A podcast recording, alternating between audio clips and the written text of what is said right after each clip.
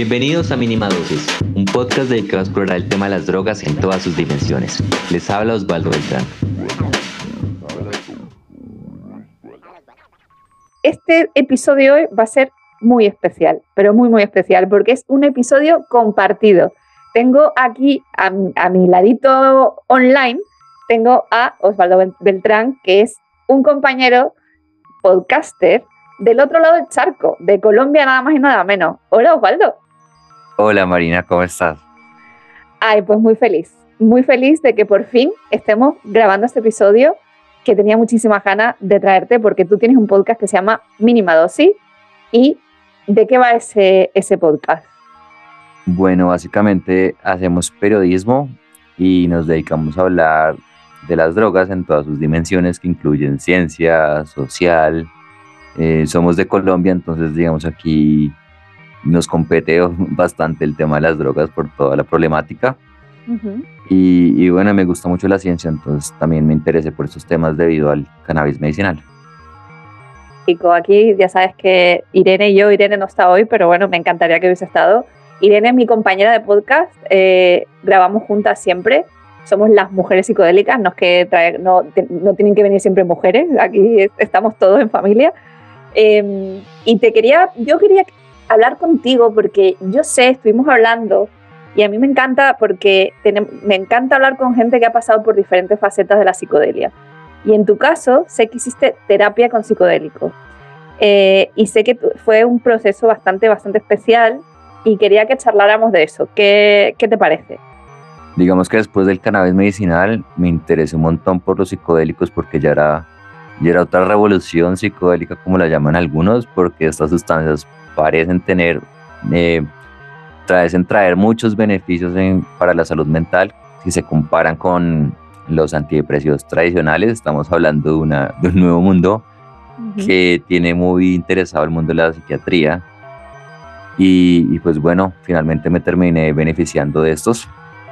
¿Y cómo fue? Porque, ¿Cómo fue que, que buscaste este tipo de terapia en concreto? Bueno, pues primero eh, no había tenido ningún problema relacionado con salud mental en mi vida, digamos, todo iba bien, pero ocurrió la muerte repentina de mi padre y, y bueno, entonces digamos, eso cambió un poco las cosas y no, pues digamos, no puedo decir que te tuviera depresión porque eso tiene que diagnosticarlo alguien, pero sí tenía síntomas parecidos en cuanto a que no tenía ganas de hacer nada, era como si se me hubiera ido la energía digamos que un problema en cuanto a la gestión o el manejo de mis emociones. Digamos, yo creía que estaba bien, pero no, o sea, mi energía no era lo mismo, no me venía sintiendo bien. Y eso fue un proceso como largo entender que no estaba bien. y, y, bueno, pues yo quería, pues yo conocía mm, lo que está ocurriendo con MAPS y con el MDMA. Sí. Eh, para trastorno de estrés postraumático, que pues no era mi caso, pero lo que entiendo y lo que sé es que la amígdala que está en el cerebro, que es la que regula el miedo, se duerme bajo los efectos del MDMA o éxtasis y se puede volver a momentos dolorosos y revisarlos sin dolor. Entonces digamos que esa era mi primera opción. El problema es que en ese momento no tenía dinero, no sabía cómo o sea, no, te, no sabía dónde conseguir la sustancia que fuera la sustancia. Me daba mucha angustia comprarla y que fuera otra cosa. Y, y, no sé, no, no tenía como, era muy experimental, entonces digamos que no, era una opción como la tenía descartada por el momento, hasta que luego escuché de un terapeuta que hacía terapias con hongos. Eh, esto sí, pues una forma muy underground, digamos, sino claro. Y, yo dije, bueno, sin embargo, esta opción me da un poco más de miedo porque era, pues era un viaje y yo lo relacionaba un poco como con, con estos efectos de la marihuana que puede haber como en mal viaje, como esta paranoia. O sea, tenía angustia de que esto pasara, sobre todo con un tema tan grave como era pues la muerte de mi padre, porque desde, desde que él falleció, digamos, yo pues yo consumía cannabis, pero no, no me atreví a hacerlo porque me da mucho angustia ponerme paranoico, ponerme a pensar en eso, digamos que le tenía cierta recelo y fue, fue un proceso hasta que en un punto dije, oh, bueno, pues estoy mal, intentémoslo. Eh, entonces antes de esa sesión también tuve mi primera sesión de, dos días antes tuve la primera sesión de psicoterapia normal que fue hablar con una psicóloga, nunca, nunca me había hecho eso, y fue como soltar, y luego yo le conté a ella eh, pues lo que planeaba hacer. Ella tenía como experiencia con este tipo de ayahuasca o este tipo de rituales, entonces me contó que había que tener un propósito, entonces digamos, eso fue como una media preparación dos días antes, sin embargo, pues bueno, yo estaba muy nervioso, pero, pero sí, así fue que llegué a esta terapia. Qué bien, la verdad que que puede haber alternativas es mágico. Lo que pasa es que necesitamos mucho conocimiento todavía sobre eh, lo que puede hacer por nosotros y sobre todo ir alejando los miedos, como tú bien tenías también con, con el MDMA, ¿no? Porque es una sustancia que sí que se hace en laboratorio y entonces eh, tenemos más miedo a que nos metan cualquier cosa en la, en la pastilla, pero con los honguitos que son más amables, son naturales, pues a lo mejor esos miedos se vencen, ¿no? Y bueno, ¿cómo, cómo fue? ¿Cómo, ¿Cómo pasó? O sea, cuéntanos, lo queremos en detalle y todo. Bueno, pues como bien dices, la ventaja de los hongos es que ese terapeuta los cultivaba. Entonces, digamos, podía tener cierto control en cuanto a la dosis y en cuanto al modo de, de cultivo aunque cultivar también es difícil, pero bueno, es más fácil acceder a, un cultivo que a un laboratorio. Eh, entonces, digamos, pues bueno, entonces mm, hubo un par de recomendaciones previas. Consistía en venir sin desayunar porque eh, los hongos me pueden revolver el estómago porque no son sustancias del todo comestibles. Eh, esa, la otra recomendación era que no estuviera consumiendo ningún medicamento psiquiátrico porque esto puede anular el efecto en lo que he leído, he escuchado de personas que consumen estos medicamentos y, los hongos pues ya no les hacen, entonces digamos ya es una desventaja enorme. Y bueno, pues para mí fue fácil cumplir estos requisitos, lo que te digo, no había tenido nunca ningún tratamiento, ningún problema. Y bueno, llegué a la sesión eh, y me dieron los hongos de una. El terapeuta los tenía preparados en una preparación con chocolate caliente y con miel. Ay, qué rico. Sí, de hecho sí, fue como una buena forma. Y, comenzamos a hablar así la charla cotidiana. Y después de un momento comencé a sentir un cosquilleo como en, en, mis, en mis dedos. Y se me hizo muy raro porque era, era un efecto muy rápido. Entonces él me dijo, bueno, ya estás listo. Entonces la sesión dura cinco horas aproximadamente. Toca, toca reservarlo un sábado porque él también tiene como terapeutas normales entre semana, entonces este tipo de sesiones le ocupan pues media mañana. Y las dos primeras horas, por lo general, te ponen un antifaz, te recuestas en un sofá con una cobija y eres tú viajando. O sea, te deja a ti viajar, pues él está ahí observándote por si acaso, pero eres tú viajando y como que enfrentando tus demonios. Y te pone una música de como de meditación muy variada. De hecho, eso, eso me, me ayudó bastante. Y cuando uno esté listo, no necesariamente son dos horas, pero la mayoría de personas se levanta a las dos horas. Eh, pues listo, ya eh, cuando es el momento, uno se quita el antifaz, se para y comienza a hablar de lo que vio con el terapeuta y ya viene, digamos, una sesión de psicoterapia normal, solo que uno está bajo los efectos de los hongos. Y, esa conversación puede durar entre dos y tres horas. Yo, yo creo que me tomé cuatro horas y media aproximadamente. Wow. Wow. Y y él que te iba guiando te, con preguntas o, te iba haciendo indagar en esos sentimientos o en esos demonios o cómo, cómo fue, porque al final tampoco hace falta que nos cuentes todos los detalles, obviamente, pero, pero imagino que fue duro, fue emocional, fue, eh, no sé, él te va guiando, te da espacio a lo mejor para, para pensar las cosas o para si estás emocionado no continuar. ¿Fue duro en algún momento? Te estoy haciendo un montón de preguntas a la vez. No, está bien, es que es bastante, de hecho está bien porque esto, hay muchas preguntas, yo todavía las sigo teniendo. Claro, normal. Pero bueno, a ver, te cuento. Eh, pues lo primero que yo sentí cuando me puse el antifaz y me acosté fue como que yo tenía el control de mis pensamientos, como que está la mente divagando, que te estás pensando cosas, pero en un momento esa mente se fue. O sea, no necesariamente es que haya perdido el control, pero sí perdía un poco la dirección, como que no era muy consciente hacia dónde iba mi mente. Pero aquí ocurrió algo muy loco y es que la mente comenzó a verse por caminos muy, muy idóneos, o sea, por donde tenía que irse, o sea, como que las respuestas fueron apareciendo. Entonces yo recuerdo que lo primero que vi fue, me acordé la primera vez, la última vez que vi a mi padre, entonces eso fue como el recuerdo y, y que me despedí, lo abracé y digamos podía sentir en mi cuerpo ese abrazo, podía volver como a esa sensación, entonces era, era algo muy loco. Entonces, lo curioso de la sesión es que yo juré que tenía como que resolver cosas porque, bueno, mi padre fue, se murió de un infarto, entonces digamos que fue una muerte muy inesperada, que no pude despedirme. Pero realmente lo primero que yo vi fue mi padre y no, no era resolver cosas con él, era como que él me iba a acompañar y de alguna forma me, me, di cuenta pues que el mundo es de los vivos, entonces no tenía que resolver cosas con él, sino con mi hermano y con mi madre, que son las otras personas que estaban viviendo el duelo y quienes estaban, con quienes estaba distanciado, o sea, cada uno estaba viviendo su duelo por su lado y, yo no, y yo también, entonces como que la revelación que tuve era que yo, que yo estaba mejorándome y ya mejorando podía hablar con mi hermano, con mi mamá podía conectarme con eso y finalmente así fue. Entonces digamos que esa fue la primera visión que tuve.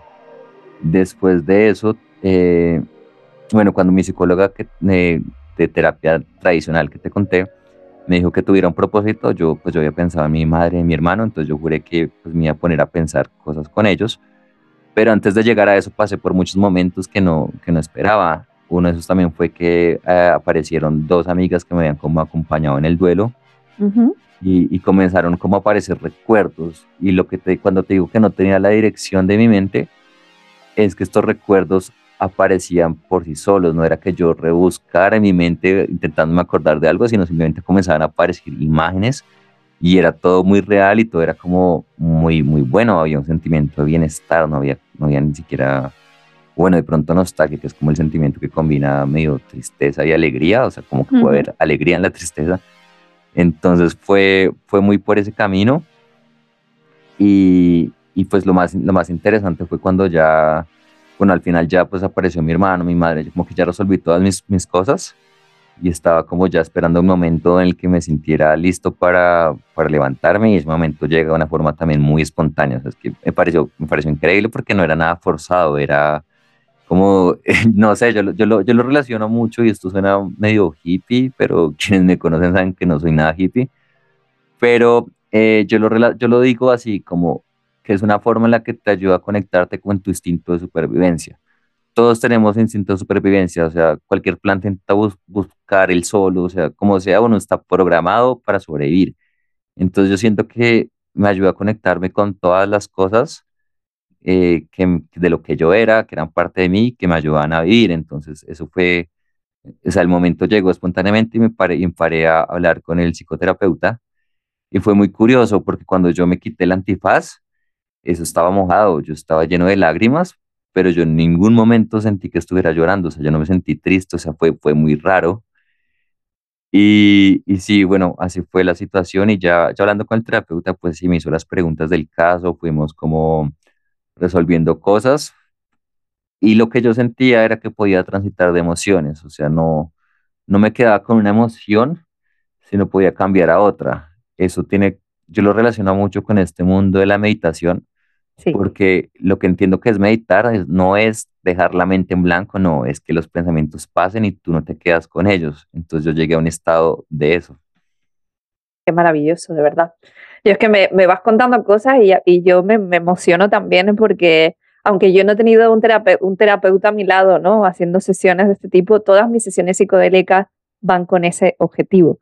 Siempre es tratar un problema, un bloqueo o cualquier problema, incluso profesional o un bloqueo profesional, eh, siempre les doy, les doy intención a, mi, a mis viajes. Entonces, cuando tú decías que tenías así los ojos como, como que habías llorado, que ese estaba mojado, muchas veces no, no somos conscientes, pero estamos llorando y yo, por ejemplo, no tiene por qué ser un lloro triste, ¿no? las lágrimas no necesariamente tienen que ser, que ser de tristeza y sobre todo mis viajes psicodélicos lo que he sentido es una es que no hay palabras siquiera para explicarlo, la verdad, pero es como em, una alegría de vivir y una alegría de, de, contemplar la perfección del universo y, y llorar de, de, que, de que no puedes contener toda esa emoción. Eh, sería la mejor forma de explicarlo, creo. O sea, es como, es tan bonito, o sea, te da un Stendhal, un síndrome de Stendhal súper fuerte cuando estás en psicodélico y más cuando estás transitando una experiencia personal donde salen personas a las que quieres mucho o estás tratando cosas que son muy importantes para ti, eh, de repente es que eres todo emoción, o sea, la emoción se convierte en tu cuerpo. Y es mágico, la verdad. Así que me estabas contando esto y fue como, wow, eh, qué, qué, qué interesante porque hay mucha gente que hace viajes psicodélicos de manera recreativa y nunca llega a experimentar esto. Porque a nivel recreativo tú solo te estás fijando en las sensaciones que tienes más, digamos, más llamativas, los visuales, cómo ves las cosas, las risas, las... Pero a lo mejor esto no sé si te ha pasado a ti, a lo mejor en tus viajes psicodélicos recreativos, ¿te ha pasado tener este tipo de experiencias antes? No, pues así tan profundas, no.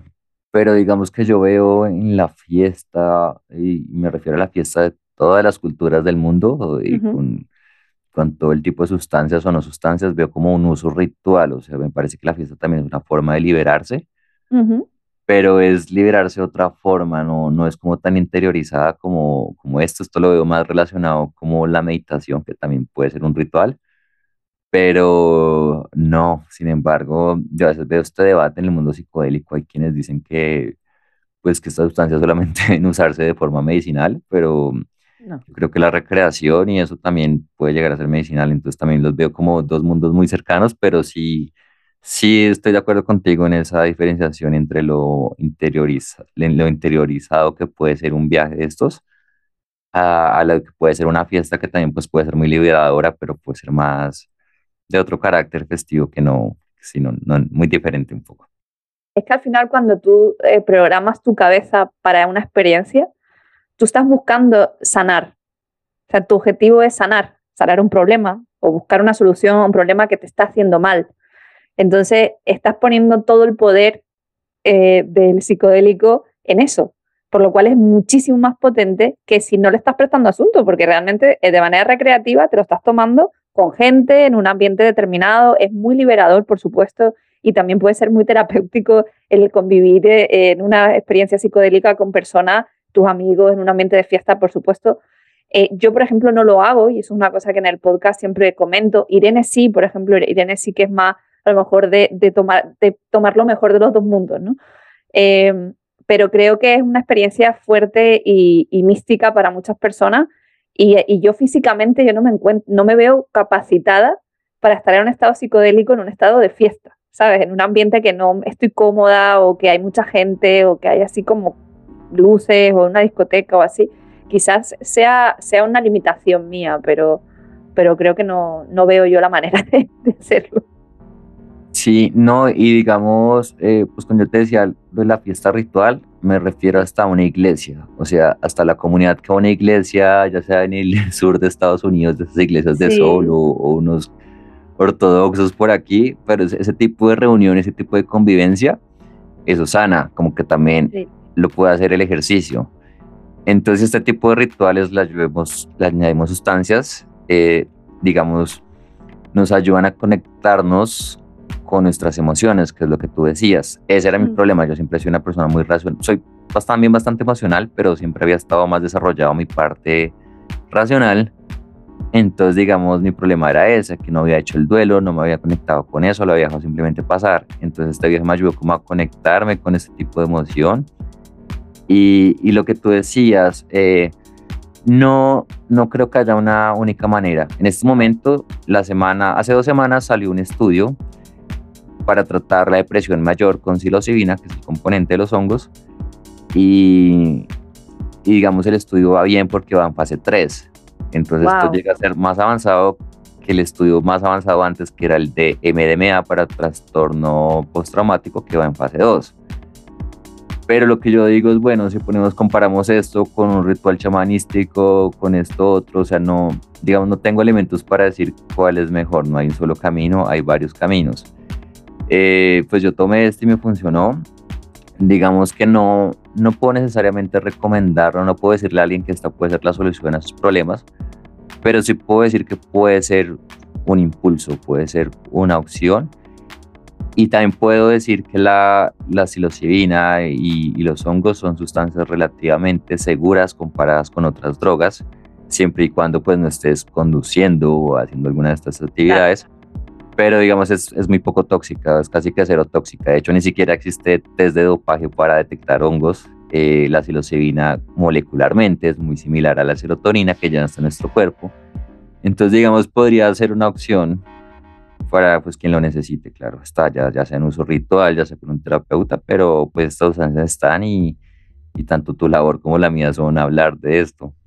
Sí, al final es la divulgación, el, que la gente entienda que, que hay muchas cosas que, que tenemos eh, almacenadas en nuestro cerebro por un condicionamiento cultural y social sobre ciertas sustancias que nos han dicho que son malas.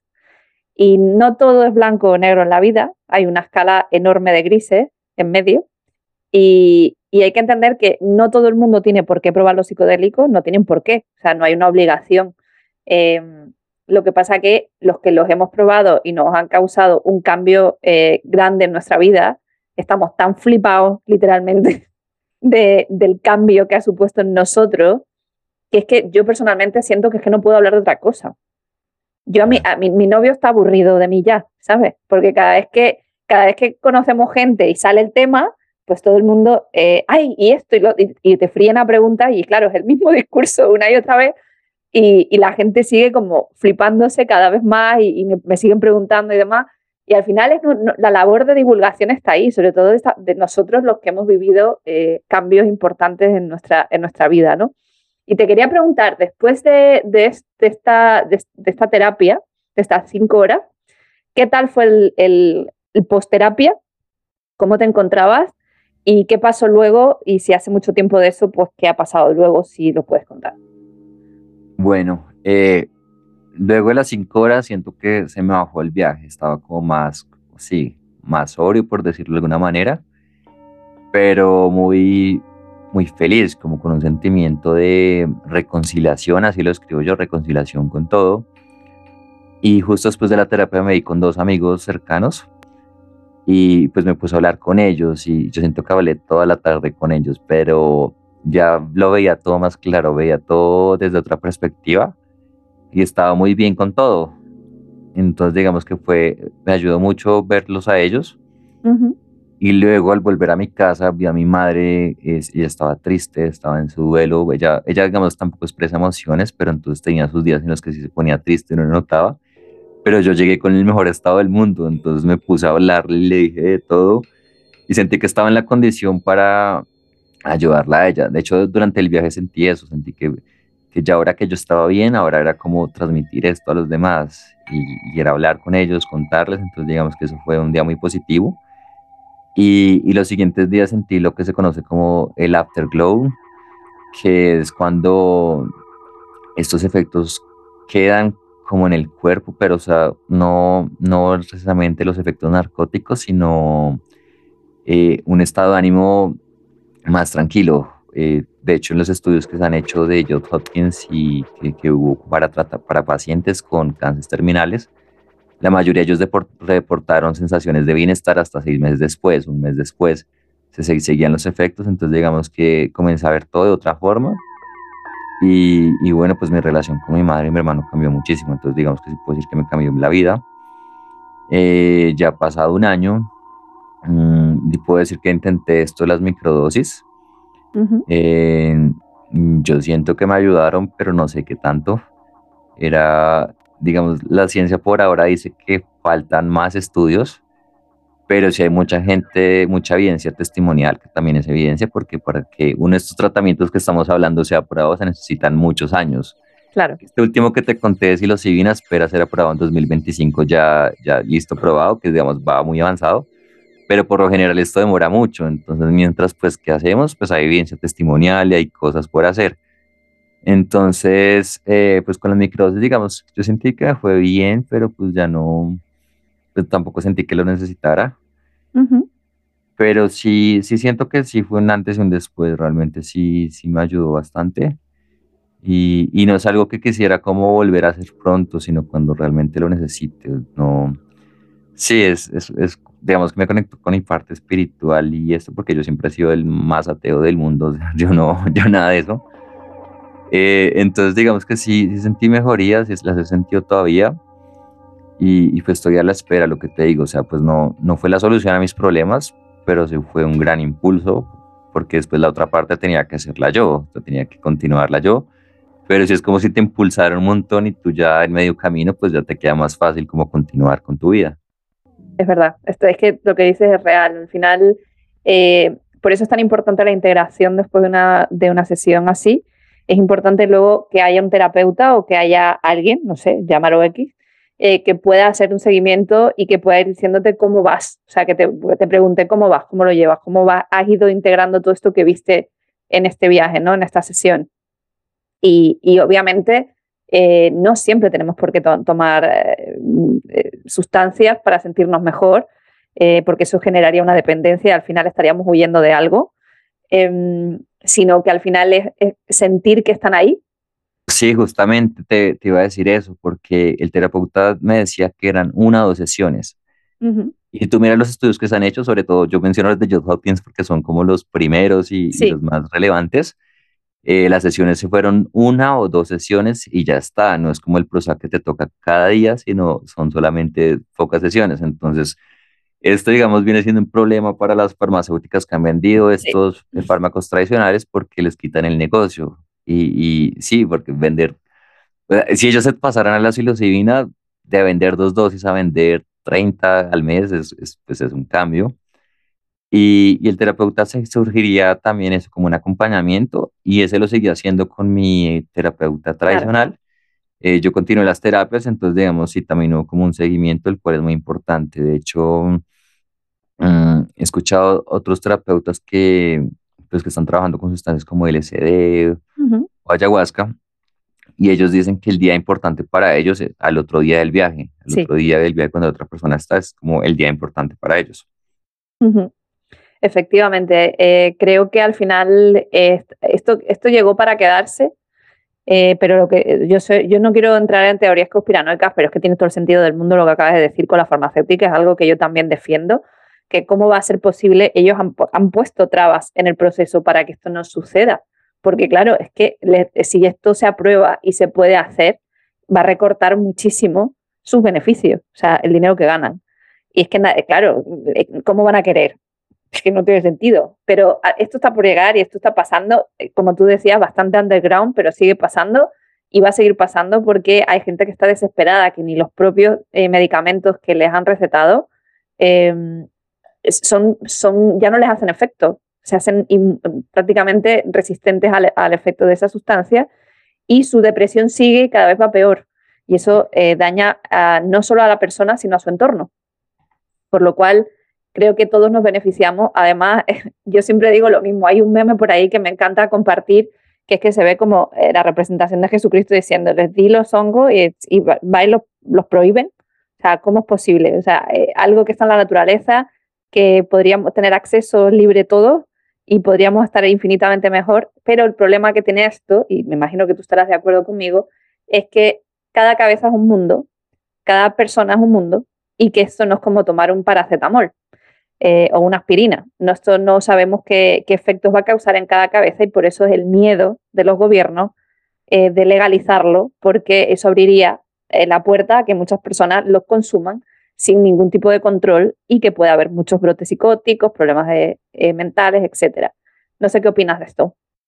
No estoy de acuerdo. Eh, pues primero hay como una lucha de poderes interesante, no solamente como la de las farmacéuticas tradicionales, sino como nuevas industrias que están intentando incluso patentar estos tratamientos. Sí, eh, sí entonces también hay, hay, un juego de poderes interesantes porque también hay pues, un beneficio económico en esto sobre todo ahora que la oferta de salud, de la demanda de salud mental está un poco alta.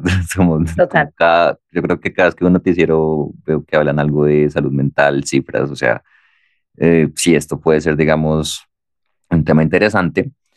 Eh, pues por otro lado, sí, pues tiene que haber algo cierta regulación, porque lo que te digo, o sea, pues por ahora los resultados van bien, pero pues falta mucha investigación. Entonces, pues también, pues una regulación también debería estar. Eh, la, la, cuestión es que está, pues, eh, refiriéndome a los hongos, son sustancias como muy fáciles de, pues, de cultivar realmente. Mm. Digamos, pueden llegar a ser muy accesibles, entonces me gusta el modelo de algunos estados ahorita como Colorado, Oregon, que están como descriminalizando, o sea, por eso es un primer paso, como que ya no te metan a la cárcel por tener unos hongos.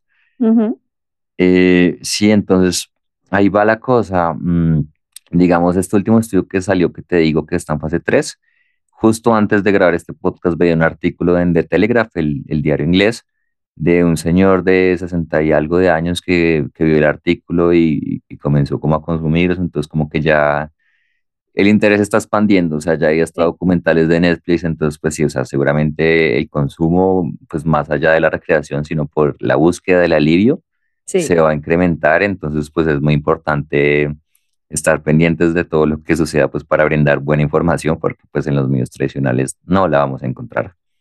Por eso es tan importante estar pendiente de tanto del podcast de Mínima Dosis como el de Mujeres Psicodélicas, porque aquí contamos pues todos estos estudios también, hablamos de, los, de los avances que se van dando en cualquier parte del mundo. Estamos hablando de cannabis, estamos hablando de cannabis medicinal, estamos hablando de psicodélicos, de otras sustancias que no son psicodélicos como tales como la ketamina, que está dando muchísimos resultados para determinados procesos. Eh, y de esto hablamos, de esto hablamos, Osvaldo, de esto hablamos todo el rato. Pues nada, yo creo que ha quedado súper claro todo. Dime si tú tienes que añadir algo, quieres darle un mensaje a la audiencia, algo, no sé, contarles que hay una alternativa ahí o algo. Bueno, pues eh, como decía en un momento del episodio, no puedo necesariamente recomendar estos tratamientos, pero sí puedo decir que la psilocibina y el psilocibe, que es finalmente la sustancia que llega al cerebro, porque la psilocibina el cuerpo la metaboliza y la transforma en psilocibe. Eh, son sustancias con bajo potencial tóxico. Eh, falta mucha investigación en temas de salud mental, pero por ahora los resultados están bien. Yo, pues, yo me baso en la evidencia y, y si, y si algún día la evidencia me dice que esto es malo y, que la cocaína es buena o que el alcohol es, es buena, pues yo, yo soy el primero que salgo a decirlo. Entonces digamos que, que sí, que pueden, pueden ser una opción, eh, no es la solución a todos los problemas, puede ser un impulso. Y pues estaremos pendientes de, de cómo evolucionan estos tratamientos porque pues lo que hasta ahora se ha demostrado es una terapia asistida, entonces digamos también tiene que haber un acompañamiento, no, no es como eh, ir a comer hongos en cualquier lugar, en una fiesta, no, también tiene que tener como cierto protocolo, el cual todavía no se sabe cuál es la, el mejor protocolo, pero por ahí van surgiendo algunas pistas. Yo la verdad que debo decir que el protocolo, mm, digamos, terapéutico que se está usando es el que lleva muchísimo tiempo científicos y demás hablando del set and setting eh, y de otro tipo de factores también eh, que son importantes y de verdad funcionan porque, bueno, yo ya he hecho, digamos, viajes terapéuticos, si lo queremos llamar así, sin terapeuta, eh, en diferentes ocasiones y todos han sido personalmente grandes experiencias, grandes experiencias. El set and setting no es otra cosa sino eh, la intención, la traducción sería la intención y el entorno. Entonces es importante tener muy claro para qué vas a tomar la sustancia y sobre todo el entorno donde estás, con quién estás, eh, si estás en un entorno seguro que tú puedas eh, controlar, a poder ser si estás cerca de la naturaleza mejor, pero sin tampoco mm, perderte en un sitio que luego a lo mejor por lo que sea no apareces de nuevo y tener a mano agua, un baño, etcétera, etcétera, para que estés en la máxima comodidad posible. Eso es lo que llaman los terapeutas el set and setting. Por lo cual, a partir de ahí, si encima ya tienes eh, lo que llaman los americanos un, um, eh, ¿cómo era? Eh, un, sitter o una niñera, ¿no? alguien que esté a tu lado eh, que te ayude en este proceso, pues mejor. Si es un terapeuta, mm, estupendísimo. Y si no, aunque sea un amigo de muchísima confianza o una amiga de muchísima confianza, que pueda ayudarte con ese proceso si algo por lo que sea se torciera. Esto fue todo por hoy. Recuerden que pueden escuchar nuestros episodios en plataformas como Spotify, Google Podcast, Apple Podcast y también estamos en el portal de la línea del medio.